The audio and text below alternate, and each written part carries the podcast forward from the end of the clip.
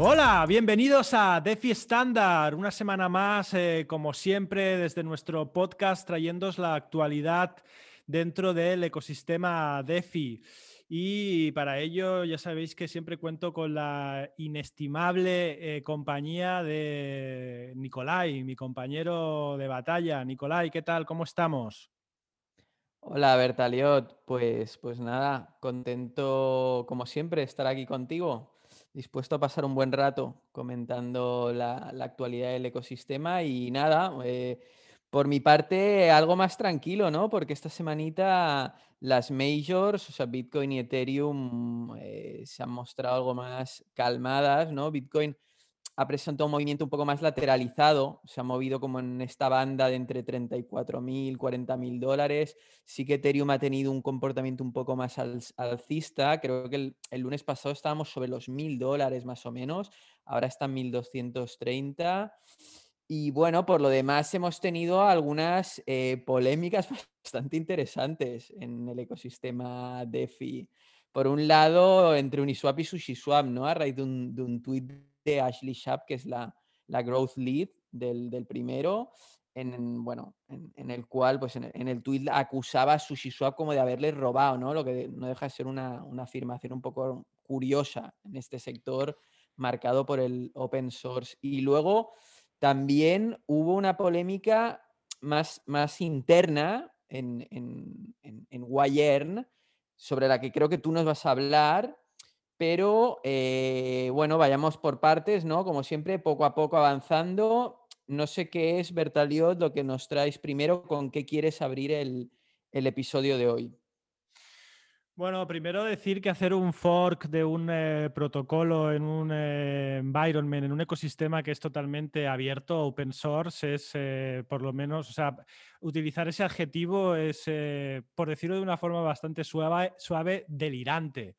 Así que, bueno, pues escuchamos a veces en Crypto Twitter eh, personas que teóricamente no son tampoco gente que no sepa nada, ¿no? Gente desconocida, gente que pasaba por allí, que dice a veces unas estupideces eh, dignas, de, dignas de marcar, ¿no? Y hmm. ponerlas en, un, eh, en, el Museo de las Estupideces. Pues bueno, yo vengo con, con, con mucha chicha hoy. Y quería empezar con eh, un protocolo muy interesante como es el de Injective, ¿de acuerdo? Injective Protocol, mm, que es el, bueno, ellos dicen que es el primer Exchange Protocol descentralizado eh, que funciona, eh, funciona en, una, en una L2, en una Layer, layer 2, o sea, utiliza el sistema de, de, Cosmos SDK, mm, al igual que, por ejemplo, ya hemos hablado de, de switcheo en este caso. Y de hecho es una competencia directa de, switcheo, porque eh, es un protocolo que nos permite invertir en eh, derivados cross-chain de forma totalmente descentralizada. Injective Protocol eh, pues está respaldado por fondos bastante potentes como el de Pantera Capital, como sabéis, una de las firmas de capital riesgo más reconocidas en, este ecosistema y también está respaldado por Binance, el principal exchange centralizado, eh, crypto exchange descentralizado. Bueno, eh, actualmente Injective eh, tiene en marcha solamente su testnet en modo testnet, que como bien dice la palabra, es un test, no es la mainnet. La mainnet se espera para em, eh, segundo cuarto del año. Eso es, eso es eh, lo que está anunciado. Pero como decía, de momento tenemos eh, en su testnet ya algunos, algunos productos en funcionamiento en forma de test. ¿De acuerdo? Como por ejemplo perpetual swaps, tenemos un apartado de Forex en el que se puede hacer trading entre euros y dólares americanos o entre el yen japonés y dólares americanos. También podemos tradear stocks como, como el de Tesla, por ejemplo. Entonces, eh, pues eso, eh, básicamente derivados cross-chain descentralizados que funcionan en Cosmos. Eh, su libro de órdenes en su exchange, ¿no? En su, en su aplicación. Eh, funciona, está totalmente basado en, en 0x, que como sabéis utilizan estos relayers en los cuales pues el matching entre las órdenes de entre la, orden de, compra, de venta, pues se hacen off-chain y luego el, settlement final, ¿no? la, resolución final, pues se hace, eh, se hace on-chain. De esta manera, pues eh, salvando eh, guardando, ¿no? ahorrando espacio en los bloques, ¿no? block space. ¿Qué más decir? Injective tiene su token INJ, que es un token de gobernanza, que con lo cual, pues en un futuro los holders serán los que controlarán, controlarán la toma de decisiones que afecten al protocolo. Em, cuando lancen su mainnet, evidentemente eh, la mainnet funcionando dentro de Cosmos, pues eh, funciona con eh, un proof of stake y habrán validadores en los cuales se tendrá que depositar pues, sus tokens y, y, por este motivo pues habrán unos rewards, ¿no? Exactamente lo mismo que pasa en Switcheo. Para eso, pues bueno, eh, e-, esos rewards serán será inflación, serán nuevos tokens que se irán eh, emitiendo y que irán, como digo, directamente a, los usuarios que depositen el token en, ah, en, alguno de sus validadores. No se sabe todavía cuántos van a haber, quiénes van a, quiénes van a ser. Pero eh, bueno, esto va a funcionar de esa forma. este token nos dará la posibilidad de depositarlo en uno de estos validadores y ganar rewards en INJ. También eh, los de Injective Protocol nos explican que su token se, puede, se utilizará en un futuro como alternativa a las stablecoins para hacer margin trading o como colateral para mercados de derivado, para los mercados de derivados de Injective, como los mercados de futuro, por ejemplo. También eh, tienen previsto una especie de pool que sirva de como aseguradora, eh, por lo que yo he entendido algo parecido al safety module de, AVE, en que puedes depositar eh, tus, tus, tokens, ganas unos rewards, pero esos tokens eh, sirven ante un evento eh, en el cual haya algún tipo de pérdida, algún problema, que se necesiten unos fondos para cubrir eh, una, pérdida.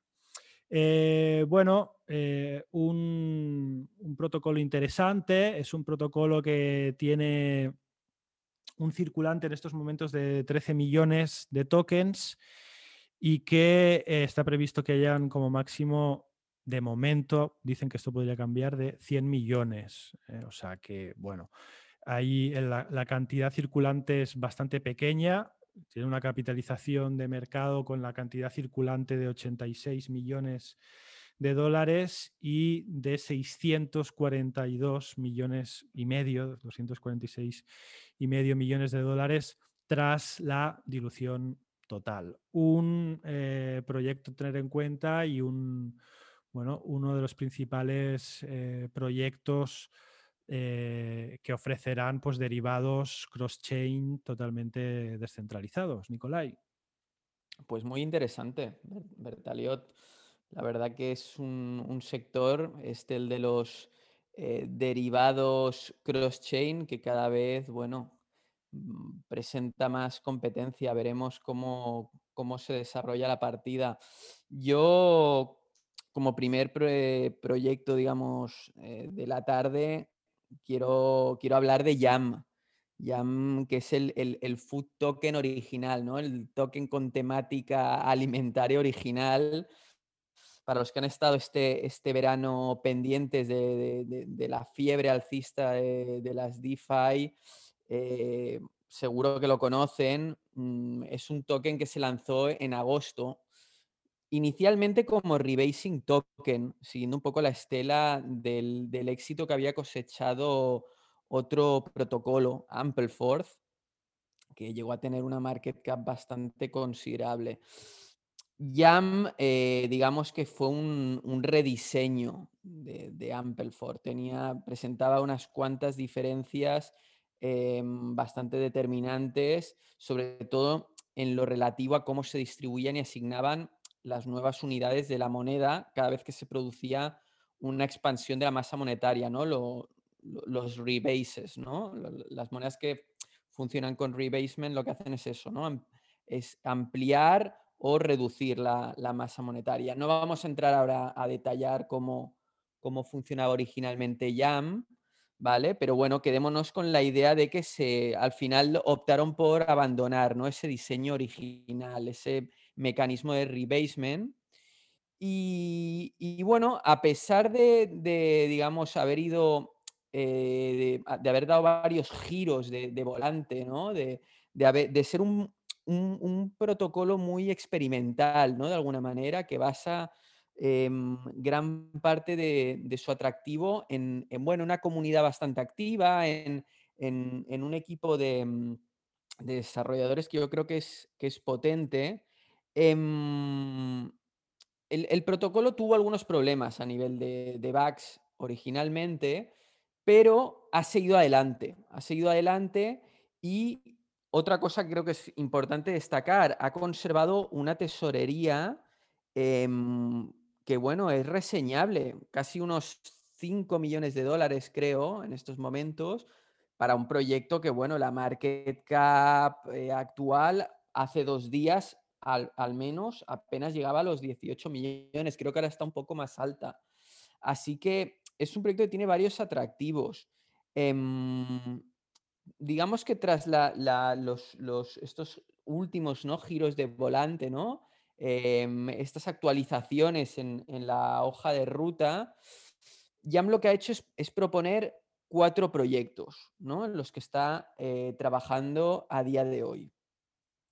Uno de ellos eh, se llama Degenerative Finance, ¿vale? Que básicamente eh, lo que permite es lanzar derivados sintéticos. Como vemos, otro proyecto más ¿no? que quiere meterse en el, en el terreno de los, de los derivados. En este caso, ellos van a utilizar UMA Protocol ¿vale? como, como base para, estos derivados. Ya han lanzado el primer derivado sintético que se llama UGAS, ¿vale? que es un, producto que lo que permite es hacer eh, hedging eh, frente bueno, a la volatilidad del gas, que como hemos visto es bastante acuciante.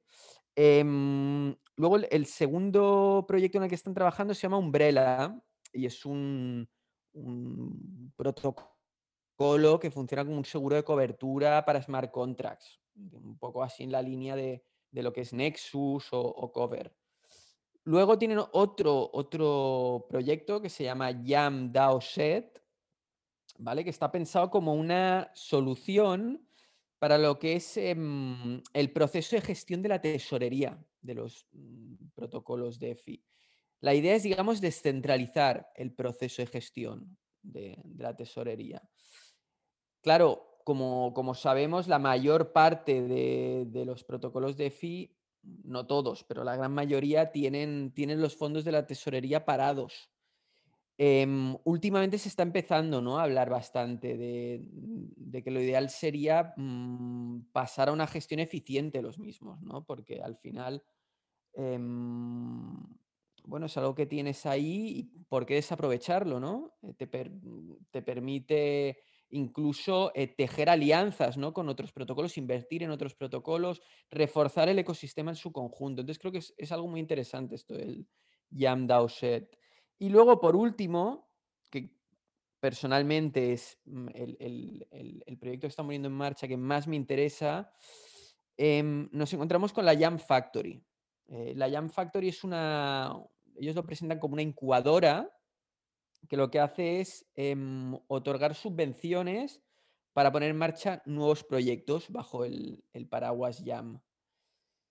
Y bueno, mm, para mí, digamos, em, esto es lo que le da el, todo el sentido a, a, YAM tal como ahora se está concibiendo, que es básicamente como una DAO pura y dura, ¿no? Una DAO que, bueno, pues eso va a, pasar a gestionar su tesorería de una forma descentralizada y em, bueno, que va a permitir pues eso, que se pueda invertir, ¿no? Todos estos fondos que hasta ahora están parados se puedan invertir eh, en diversas cosas.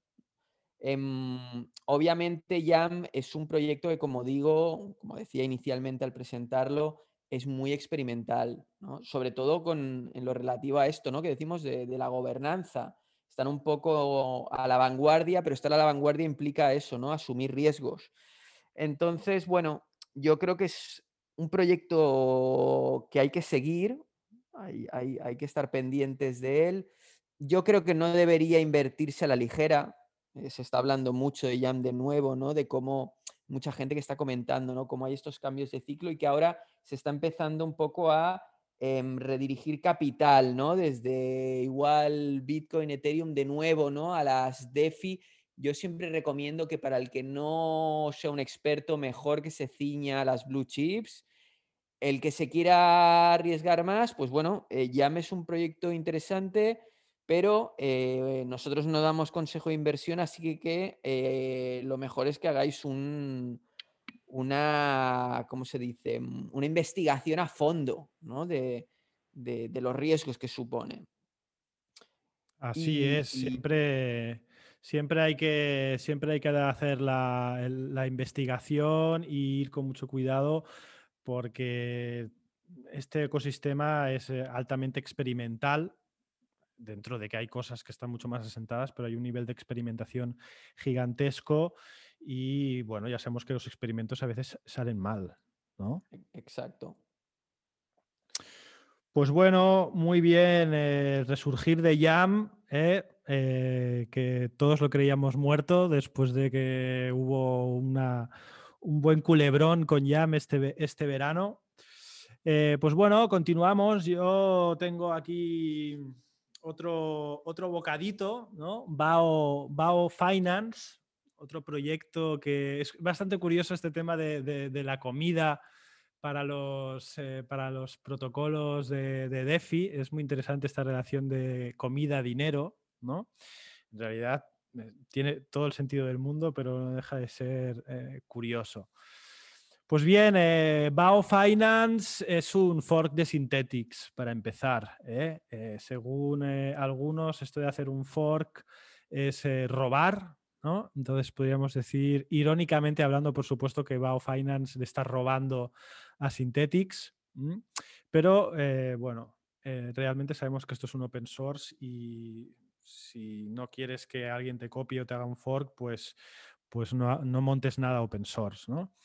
Entonces, eh, bien, como decía, un fork de Synthetix, pero que en lugar de utilizar solamente su token nativo y Ethereum, como hace Synthetix, que utiliza SNX y Ethereum como colateral para acuñar nuevos synths, que son los tokens que, representan los activos eh, eh, sintéticos, pues eh, va el cambio, ¿no? digamos, el, el giro aquí en Bao Finance es que utiliza LP tokens de SushiSwap, Uniswap o Balancer como colateral. Un LP token es un, token que te dan como una prueba de que un, como un, recibo, para que nos entendamos, ¿no? en forma de tokens, cuando tú depositas eh, en una liquidity pool, en una, en, una, en una pool de liquidez, cuando tú depositas y te conviertes en, proveedor de liquidez. Depende de la cantidad que tú deposites, pues te dan una cantidad de tokens que representa tu grado de participación, tu tanto por ciento de, de- de- no tu tanto por ciento exactamente, sí, pero no. Para que me entendáis, evidentemente, contra más pones, pues más tokens, eh, eh, LP tokens, LP tokens eh, recibes, ¿no? Que son, bueno, pues eso, una prueba de que tú, esos LP tokens representan tu liquidez que has depositado y que luego, cuando quieres retirarla, pues tienes que eh, intercambiarlos por esos LP tokens, ¿de acuerdo? Entonces, estos LP tokens en Bao Finance se pueden utilizar como colateral para eh, acuñar activos sintéticos. BAO, por tanto, usará el P-tokens de, como decía, Uniswap, SushiSwap y Balancer. Esto significa pues, que cualquier usuario podría estar haciendo de proveedor de liquidez en una automatic, en una automatic market maker, como, como es Uniswap o como es SushiSwap, y luego esa, esos LP tokens, ¿no? que son, es, liquidez al fin y al cabo, porque son unos tokens que tú puedes mover, eh, los puedes utilizar como colateral para crear activos sintéticos en Bao Finance. Entonces, em, Cabe decir que parece que se está acercando al ecosistema eh, de Wayern. Hay una propuesta eh, dentro del protocolo de Bao Finance para eh, esencialmente dirigir sus esfuerzos y construir todo sobre SushiSwap. bueno, es una apuesta arriesgada. Yo no sé si es lo mejor realmente cerrarte yo entiendo que esto significa que solamente los eh, LP tokens de, pools de SushiSwap serán los que se aceptarán como colaterales, aunque falta, falta por ver. Esto al final falta por. Eh, se, ha de terminar de decidir. Pero bueno, en todo caso, bueno, es una apuesta por el ecosistema de Wayern, que ya sabemos que está generando muchas sinergias, que está creciendo, que está poniendo en práctica eh, la, tesis de, las Open Orgs, de las organizaciones abiertas. Y bueno, a ver, también eh, tener en cuenta que, por ejemplo, SushiSwap, pues eh, pronto va a hacer un. Se, va a integrar, va, va va a entrar en simbiosis con TorChain, con lo cual ofrecerá cross-chain swaps.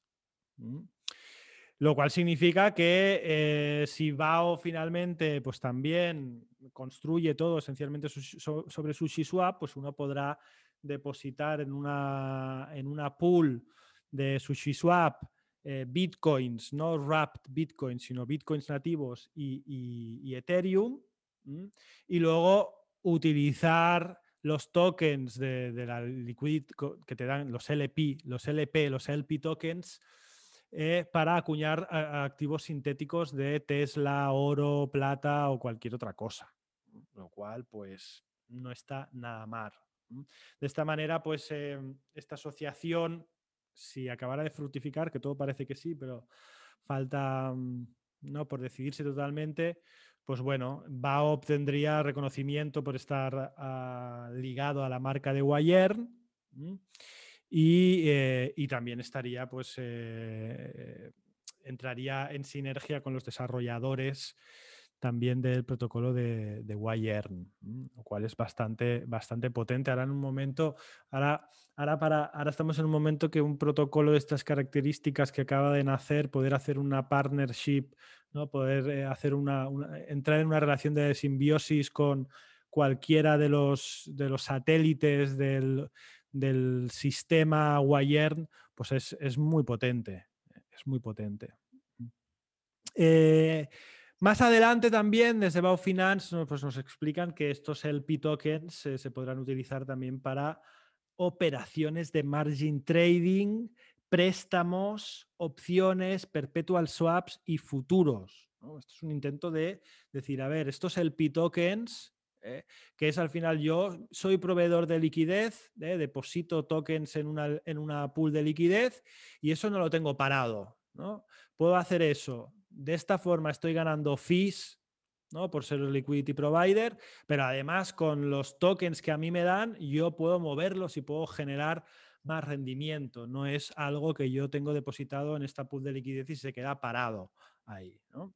Esto es un poco la línea que, lleva Bao Finance, ¿no? Darle uso, darle muchas, ofrecer distintas vías y distintos, distintas opciones para generar eh, más rendimiento con estos LP tokens.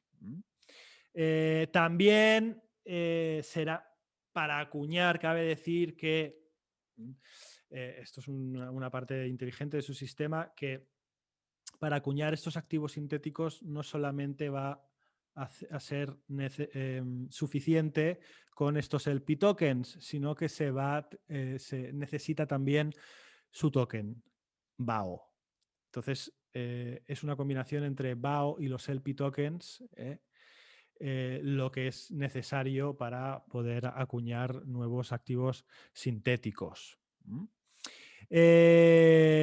También con respecto al diseño del, token, pues eh, en el margin trading habrá un límite de un por 5 eh, en, el apalancamiento que eh, estará directamente relacionado con la cantidad de tokens que, de BAO que uno tenga.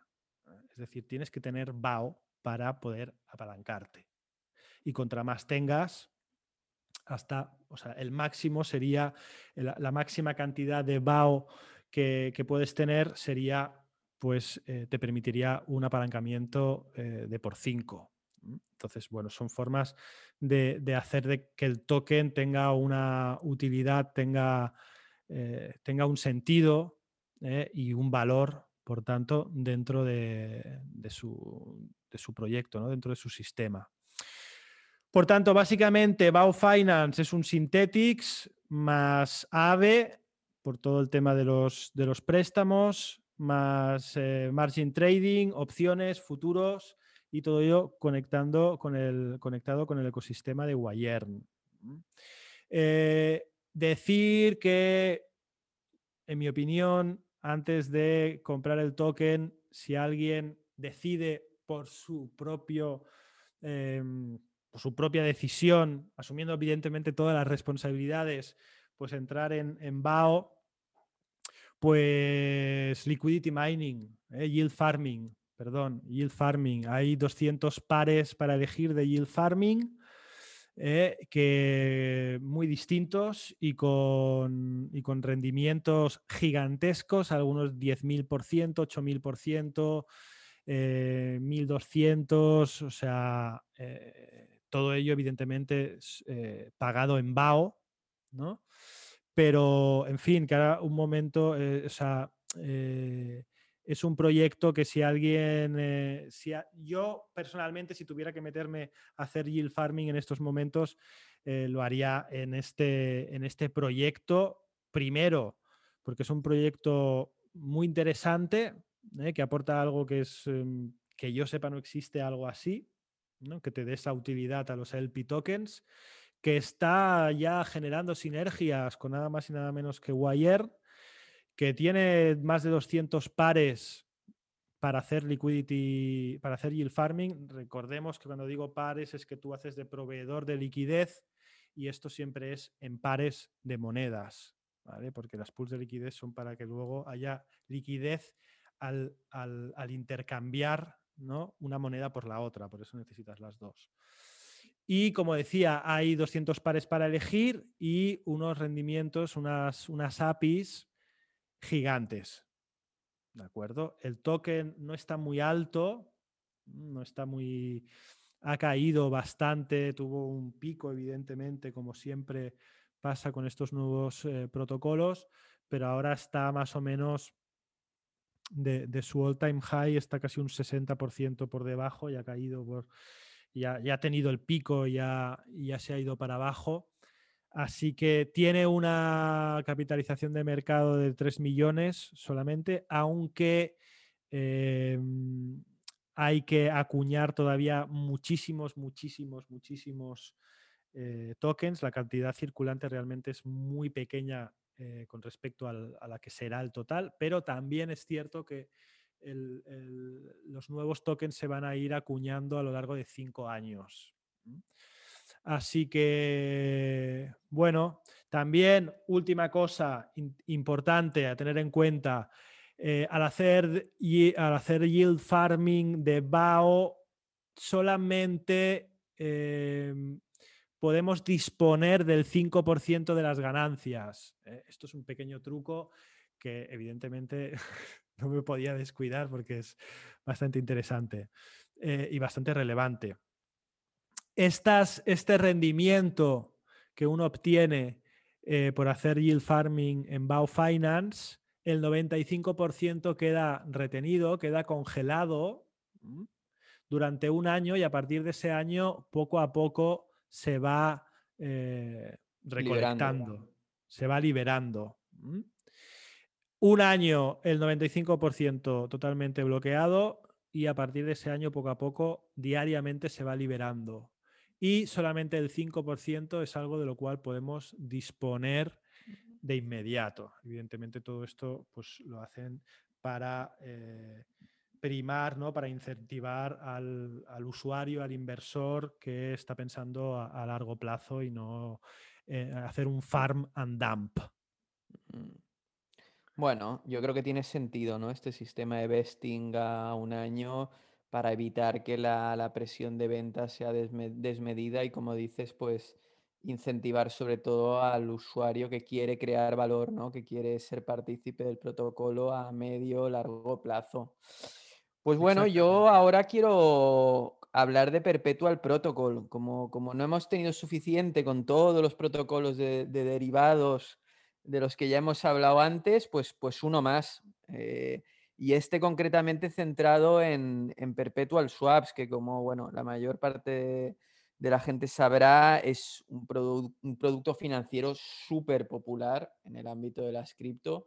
Un producto que de hecho es nativo de las cripto porque sería creado y popularizado por el exchange BitMEX. Eh, bueno, como, como, comentaba antes, ¿no? El, sector este de los eh, derivados sintéticos cada vez más populares, un sector cada vez más saturado, pero bueno, eh, no dejan de aparecer propuestas con em, iniciativas, em, bueno, originales, la verdad que originales. Em, Perpetual concretamente presenta una cosa que se denomina Virtual AMM, ¿vale? Se trata de un Automated Market Maker, pero que em, es un Automated Market Maker de función constante como Uniswap, ¿vale? Pero que en lugar de almacenar la, liquidez en reservas, lo que hace es em, almacenarla en, un smart contract que funciona como un Vault, ¿vale? Y que lo que hace es gestionar el, colateral. Ellos le denominan trade collateral, ¿vale? Eh, según la, terminología oficial del protocolo. Digamos que hay que tener en cuenta que el, modelo tradicional de IMM, em, como hemos explicado cientos de veces, em, presenta el característico problema de la impermanent loss, ¿vale? El que no sepa exactamente qué es la, la impermanent loss eh, tenemos en nuestro Substack eh, un montón de, bueno, materiales, digamos, em, pedagógicos sobre DeFi en general y, cubrimos este tema concreto. No, vamos a ponernos ahora a detallarlo porque es, bueno, requeriría cierto tiempo. Aunque Perpetual sea un, un AMM destinado a derivados, em, si no utilizara este mm, nuevo sistema que ellos han implementado, el Virtual AMM, sufrirían del mismo, digamos, problema de impermanent loss. Así que es, una novedad bastante interesante. Creo que también es, mm, reseñable que mm, Perpetual ha hecho un esfuerzo para lanzar su, su, producto, su servicio, ya integrado en una solución de tipo Layer 2, o sea, para bueno, básicamente solventar los problemas de, escalabilidad de, Ethereum de los que hemos hablado largo y tendido. Em, en este caso, Perpetual lo que ha hecho es decantarse por XDAI, que bueno, es una sidechain que ya lleva un tiempo y, y que funciona muy bien, presenta unos fees, unas comisiones de transacción muy bajos y, los tiempos de bloque también son, son bajos, o sea que es ideal, ¿no? Eh, para, un protocolo de este tipo. En cuanto a, los holders del, token nativo, que se denomina PERP, em, el protocolo lo que hace es incorporar una funcionalidad de, staking, ¿no? Como muchos de estos eh, protocolos de, de derivados. Em, esta función de staking lo que permite es eh, capturar por un lado em, la inflación inicial que van a usar para el tema del, bootstrapping, ¿no? Para, para, poner en marcha ¿no? el proyecto, para, impulsarlo. Y luego también van a capturar un 50% de, de, los fees, de las comisiones generadas en, USDC, la moneda estable de, Circle, que es la, bueno, es la moneda que ellos emplean como colateral y, también para las liquidaciones, ¿vale? De estos perpetual swaps. Así que, básicamente, como vemos, la gran diferencia con, los protocolos de derivados cross-chain, como el que mencionabas tú, Bertaliot, Injective, o como Switcheo, del que hemos hablado en, episodios anteriores, es que mm, Perpetual Protocol no permite, digamos, eh, colateralizar y liquidar posiciones con Bitcoin nativo, ¿vale? Solo permite hacerlo con tokens que residan en la em, blockchain de Ethereum, que es la que ellos utilizan a día de hoy por lo pronto. Así que bueno, yo creo que va a ser interesante em, comprobar ahora que mm, tenemos eh, protocolos como Switcheo ¿no? a punto de lanzar sus perpetual swaps, que algunos comentan que puede ser esta semana. No hay una fecha exacta, ¿no? Hay muchos rumores yo creo que va a ser interesante ver eh, cómo evolucionan ambos protocolos y bueno, y otros mm, que ya tienen sus perpetual swaps eh, en marcha, como DYDX. Obviamente también perpetual swaps sin Bitcoin nativo, ¿no? DYDX es similar en este sentido a, a perpetual. Yo lo que he estado haciendo es un poco ver los números, ¿no? Los volúmenes de, mm, de Perpetual estos últimos días. No, no tengo cifras exactas ahora mismo, pero la verdad que me, ha sorprendido. Los, volúmenes no están nada mal para un proyecto que acaba de empezar. Y, bueno, o sea, es, un buen síntoma, ¿no? Que la, que la atracción esté, esté siendo buena. Y, yo creo que es un proyecto que, hay que seguir de cerca. Tienen también han habido importantes fondos ¿no? que han invertido en ellos. Em, uno de ellos juraría que es em, Three Arrows. Three Arrows ha invertido en ellos. El fondo de, Suzu y, de Kyle Davis. Y, bueno, un, protocolo a seguir muy de cerca. Bertaliot. Pues sí, y además, eh, bueno, Three Arrows no es cualquier cosa. Si tienen por ahí metidas eh, sus, sus manos, eh, si, está la varita mágica de, de Three Arrows por el medio, pues bueno, eso siempre es una buena señal, ¿no? Porque sabemos que es un, es un fondo muy potente, manejado por gente muy, muy potente, por Galaxy Brains totalmente y, por gente que no les gusta perder su dinero, sobre todo. ¿eh? Entonces, pues eh, bueno, yo para terminar, pues voy a hablar un poco de Wayern, que tú has comentado un poco al principio. ¿no? Pues eh,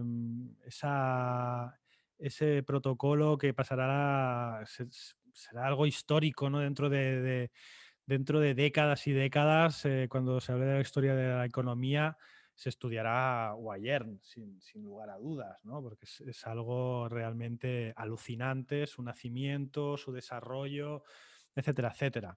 Pero bueno, últimamente ha habido un poco de convulsión, ¿eh? ha habido un poco de convulsión y bueno, a mí me gustaría eh, comentar una propuesta que ha dado mucho que hablar últimamente, que es la de utilizar las eh, recompensas, las pocas recompensas que ofrecían por hacer staking de su token Wi-Fi para eh, recomprar Wi-Fi en el mercado, ¿no? hacer lo que se conoce como hacer buybacks, lo cual ayuda al precio y lo cual pues también eh, puede ser utilizado ¿no?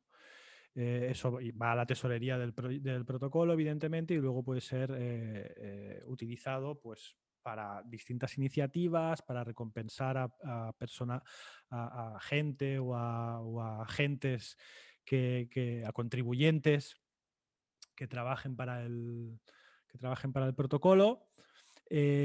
también esa propuesta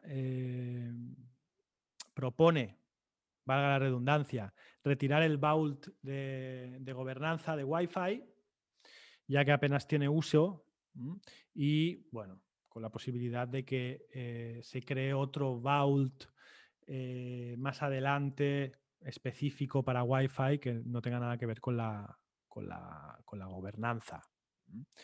También dentro de esta, de esta propuesta se, se dice eh, se propone hacer posible la participación en la gobernanza, incluso si el token, el Wi-Fi, que es necesario para la gobernanza, se está utilizando en otro lugar. ¿Cuáles serían los beneficios para los holders? Pues, eh, bueno, las, los buybacks, ¿no? recomprar en el mercado el token, pues eh, debería beneficiar a todos los holders de Wi-Fi mientras que las ganancias por staking pues solamente benefician a los que hacen staking, a los demás no. Entonces, eh, bueno, de alguna manera esto es algo que impacta en todos los holders de manera igual, aunque en mi opinión, eh, en mi opinión, pues bueno, eh, si tú creo que hay un poco más de skin in the game si estás depositando en staking que si tienes guardados tus wifi, por ejemplo, en, en, un, en un ledger, ¿no? Entonces, bueno, que, sean, eh, que, sea la misma ganancia para todos. Bueno, desde, depende del punto de vista con el que se mire, pues eh, es, una, es una ganancia o no. ¿Es justo o no? Podríamos decir mejor, ¿no? Eh, también potencialmente que las ganancias sean más eficientes desde el punto de vista fiscal, ¿no? Algo que a mí me sorprende bastante también, eh, porque sobre todo em, es en Estados Unidos, curiosamente, que hay eh, una mayor preocupación por este tema, ¿no? por, el tema fiscal dentro de las criptos. Eh, sorprendentemente, la mayoría de personajes del ecosistema norteamericanos pues muestran siempre una gran preocupación por eh, reflejar ¿no? en su declaración eh, a, Hacienda eh, todos los movimientos, inversiones, etcétera, etcétera, que hacen en, el ecosistema DeFi, ¿no? en la blockchain. Entonces, bueno, la, la, apreciación del token a través de la recompra, pues al parecer se graba menos que los ingresos por dividendos mediante el staking. Esto eh, en otros países donde no hay, no se está mirando con tanta lupa o no hay los medios suficientes o directamente no existen, son, son operaciones que no están grabadas, como por ejemplo en, en, Singapur, eh, por poner un ejemplo que, que conozco, que muchas de estas operaciones simplemente la compra-venta no, no, está grabada Em, entonces, eh, bueno, es una cosa que beneficia en todo caso a los, eh, a, los usuarios que están, sobre todo a los usuarios norteamericanos em, de Wayern. Eh, también, pues, otro beneficio, como decía, sería la poder participar en la gobernanza, incluso si los tokens se utilizan en, otros lugares, por ejemplo, haciendo de, proporcionando liquidez en una pool de SushiSwap.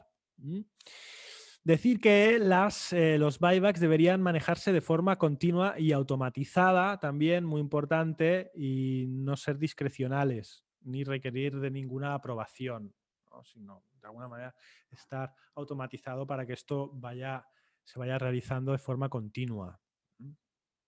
Eh, también pues, introducir un programa para retener a los contribuyentes, a los contribuyentes en el, en el protocolo, a través de recompensas en Wi-Fi, para crear un, un, incentivo a largo plazo para los contribuyentes existentes o los nuevos eh, o nuevos contribuyentes. O sea que este, estos nuevos Wi-Fi que se que se recompran y se guardan en la, tesorería, pues eso, eh, sería un incentivo para todo aquel que de alguna manera contribuya al desarrollo del protocolo. Eh, se nos cuenta también en esta propuesta que creo que la votación no se ha cerrado todavía, pero que está ganando por, por, por mucho, o sea, que, es una propuesta que se va a poner, podemos decir que es una propuesta que va a pasar y que se va a poner, se va a implementar, pues eh, se dice que en un futuro se podrían introducir dividendos, ¿no? Eh, igual que ahora, ¿no? Dividendos en el sentido de que tú pones un stake, depositas en staking y se te da, pues, eh, del protocolo. una vez que el protocolo haya madurado y los ingresos ya no se puedan reinvertir de manera tan eficiente en el crecimiento, pues se podría reintroducir la distribución de dividendos a los eh, tenedores, a los stakers de Guayern. Eh, y bueno, eh, básicamente esta es la, propuesta, como os digo, ya no hoy lo he mirado y no, ha terminado el, periodo de, votación, pero, pero va ganando por, por, muchos, por 300 a 2, una cosa así. Y bueno, aparte de esto, comentar contigo también, Nicolai, también ha habido otros, otros movimientos, ¿no? Se ha propuesto, ¿no? alguien se ha atrevido a, proponer eh, que se acuñen más Wi-Fi. O sea, Recordemos que el, supply de Wi-Fi está capado a 30.000, solo hay 30.000, eh, lo cual tiene ventajas e inconvenientes, ¿no? Hay, eh, se generan fácilmente ideologías alrededor de, los, de los eh, supplies capados, ¿no? como por ejemplo de Bitcoin que tiene 21 millones, este 30.000, pero bueno, evidentemente como todo tiene sus trade-offs, ¿no? Entonces, bueno, eh, es algo que creo que no, ha pasado, pero sí que se ha abierto el debate sobre si sería bueno para el crecimiento del protocolo eh, en una, inflación, ¿no? un nuevo acuñar más Wi-Fi de una manera muy lenta, muy sostenida, pero al fin y al cabo romper con el meme de, los 30.000 eh, Wi-Fi. Nicolai. Yo creo, yo creo que va a salir adelante esa, esa propuesta. Ajá.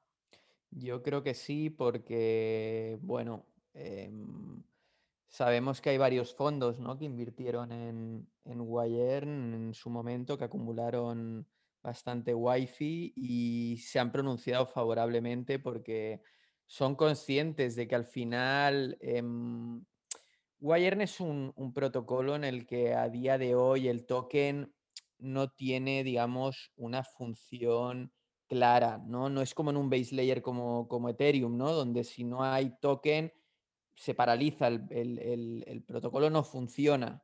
Aquí, claro, estamos hablando de un token de gobernanza, entonces, claro, tienes, digamos, em, protocolos de DeFi como Aave, ¿no? Donde el, token tiene una función como de backstop, ¿no? O en Maker, ¿no? Que los, los holders del token se ven diluidos si pasa algo. En, en, en esto no es así, entonces han habido eh, developers, que desarrolladores que lo han dicho, ¿no? En plan, al final el token no tiene una función clara y se asume que eh, todo el valor radica en los propios desarrolladores. Si ellos cogieran y se fueran mañana a hacer un fork, ¿no? Y montan otro Wire, si quieren, hasta sin token, podría funcionar perfectamente. Entonces, digamos, ahí está asimetría tan grande que yo creo que, em, bueno, es justo que los desarrolladores exijan tener su parte del pastel, ¿no? Hubo un fair launch, ¿no? Una, distribución justa del, token en verano. Eso tiene sus cosas buenas, tiene sus cosas malas, ¿no? Entre las malas es que, eh, digamos, es más difícil, digamos, eh, tener un, alimentar tu tesorería y poder recompensar con ella a eh, los desarrolladores actuales o futuros. Entonces, para un proyecto que quiera, que tenga la ambición ¿no? Eh, de, comerse el, el, ecosistema DeFi como, como YERN, es fundamental tener una tesorería mínimo como la de AVE, que recordemos que AVE tuvo ¿no? Esta, una transición no hace mucho del token y se pasó de Lend a AVE y al hacer esa transición se, emitió, eh, se, emitió o sea, se, utilizó la inflación, se emitieron nuevos tokens para, digamos, tener una, tesorería em, que permitiera costear nuestros desarrollos futuros. ¿Cómo lo ves, Bertaliot? Bueno, yo estoy, yo, yo ya lo, ya lo apuntaba, ¿no? Que, que, que, realmente, pues esto de tener una, un, un, supply, un número de monedas fijo y fijo y que no se puede mover y ya está, pues eh, bueno, eh, tiene, sus, tiene sus problemas. Tiene sus problemas sobre todo a la hora de, de, bueno, cómo financias tu crecimiento, ¿no? Entonces, si no quieres, si no quieren que, si no quieres que hayan venture capital, si no quieres que hayan otro tipo de actores porque lo quieres totalmente descentralizado, etcétera, etcétera, eh, y tampoco quieres ni una mínima inflación para, para ayudar al crecimiento del protocolo, pues no sé, a lo mejor hay gente que se piensa que los developers que se deben de tirar, yo no soy developer ni tengo ni idea, pero imagínate lo que debe ser, pues no sé, programar estas cosas, o sea, tienes No, que no, tirar claro. horas y horas delante de un ordenador, o sea, con un, con un trabajo mental impresionante, ¿no? Entonces, claro, esta gente no, al final tú no vas a estar haciendo esto y además viendo cómo eso genera un valor gigantesco y tú no sacas nada. No, no, es, tampoco me parece, al final, eh, lo importante es encontrar un equilibrio, un balance eh, y una justicia y, y a veces, eh, no sé, ceñirse de una forma casi ideológica a un, a un, a un precepto, ¿no? a un axioma, a un dogma, como pueda ser el, de una supply eh, capada, pues, eh, pues puede provocarte todo lo contrario, ¿no? Puede provocarte una, una gran injusticia y, y un desequilibrio. Entonces, al final, bueno, yo creo que son cosas que se deberían desterrar un poco del pensamiento de, de la gente, sobre todo cuando estamos construyendo eh, protocolos que son de finanzas. ¿no? pues Eh, y aquí lo, lo- lo- lo importante es crear un, un- un proyecto que, que- que dé valor, que funcione, que sea potente. eh, y no que sea de una forma teóricamente, porque eso también es discutible, ¿no? Teóricamente más ética o más moral o más especial que otra, ¿no? mm, totalmente de acuerdo, Bertaliot. No sé cómo vamos de tiempo, pero a mí me gustaría hablar rápido de, de, Ar- de Archer DAO. No sé Vamos un si... poco, vamos un poco justillos, bastante justillos, pero bueno, eh, te lo dejo en tus manos si quieres hacer un pim pam o Sí, bueno, simplemente comentar que, bueno, es, es- es un proyecto yo creo interesante para que los oyentes eh, le echen un ojo, ¿vale? Porque está conectado con un concepto del que se está hablando mucho, ¿vale? A- eh, últimamente, que es el de Miner Extractable Value, ¿vale? Y, bueno, simplemente decir que Archer DAO introduce, digamos, la, la posibilidad, digamos, de, de, mm, aprovechar este miner extractable value para em, premiar, ¿vale? Recompensar a mineros y, a, mm, digamos, suppliers de, transacciones de una manera descentralizada.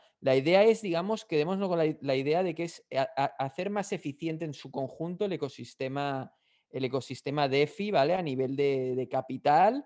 em, reducir requisitos de colateralización, divergencias en el precio de DEXs, reducir front running. em, y bueno, es un protocolo gobernado con una DAO, ¿vale? En el cual los eh, participantes son recompensados mediante el token nativo Arch. Va a dar mucho que hablar porque va a ser integrado por, por SushiSwap, así que bueno, no quería cerrar el programa sin al menos mencionarlos, ¿vale? Porque creo que es, es un protocolo que eh, introduce algo nuevo en el ecosistema, Bertaliot.